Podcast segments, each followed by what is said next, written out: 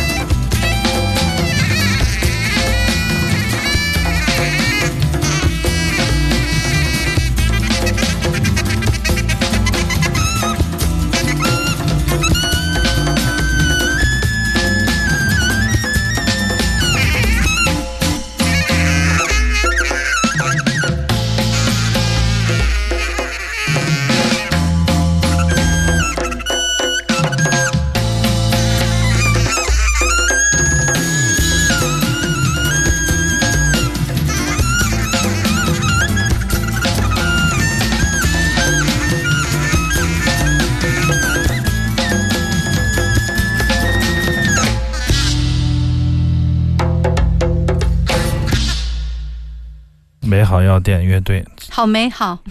放大一张表妹的照片。这张专辑是老专辑，啊，二零零六年，但是它这个对白是选用的瓦尔特·保卫萨拉热窝电影里的一个对白。我记得是有一个游击队员叫 Jes，他的一个表妹，好像是开照相馆嘛，他们照相馆说就请放大一张表妹的照片，这是一个街头暗号。结果用作了他的这个专辑的名字。对，小何的。咱们在节目里讲过这个典故，好像好多好多年了啊！当时我们失联很多年以后，他突然有一天就出了这个唱片，当时我觉得是非常非常棒。但前几天我想，哎，再听一遍，完整听一遍没好一点，因为他们又要来演出嘛，在明天音乐节的第一天的第一队乐队嘛，所以说我听一下。你知道我在全部听完一遍以后，我说的四个字是什么？什么？不成体统，就是脱口而出，脱口而出，这这个是什么不成体统的摇滚乐？你成老学究了吗？就很有意思，就是 它确实，你放到现在听，它也是不拘一格，哎，非常非常的不拘一格，对，不按常理出牌，完全 就是你想到这个点儿去，它永远都不会去。你想它不会到那个点，它就偏偏就马上下一秒就到那个点。所以你写它是土法炼钢，自成一派是吗？对对对，所以说阿飞专门给他。他们写了一段，要写这个推荐语啊，确实是这次新写的，是吧？阿飞写的，我给大家念一下：美好好药店是中国摇滚乐的一贴膏药，东京没有，柏林没有，纽约也没有，土法炼钢，自成一派，而就是不让外国人跳舞。这句戏言，二十年后竟然还像钢针一样刺痛着我们的神经。他们是摇滚精神大无畏的探险者。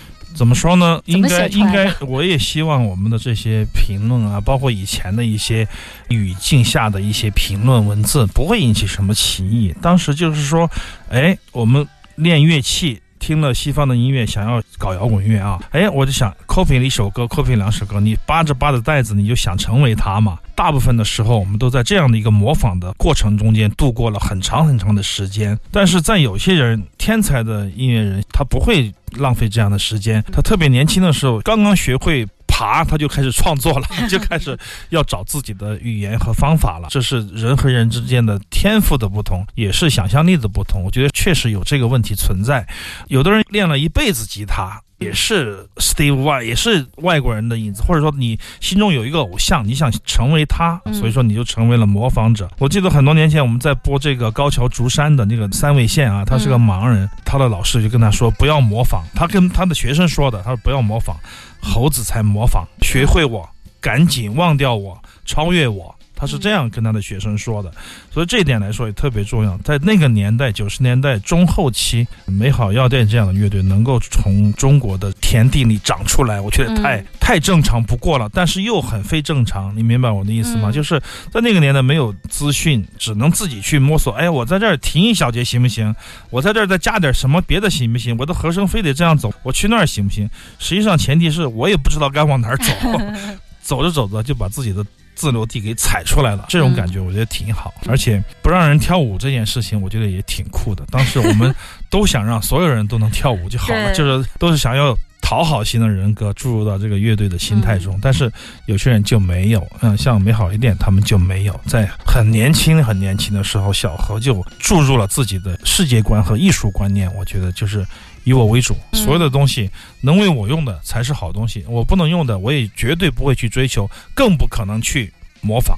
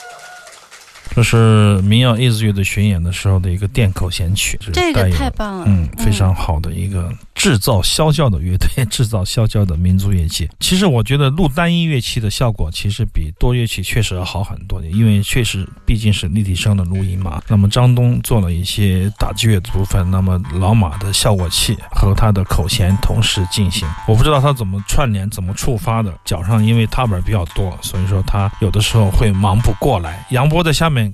看的时候就说：“嗯，阿飞，我觉得老马可能会忙不过来，眼花缭乱。一场演出至少得踩错一次吧，我我也不清楚。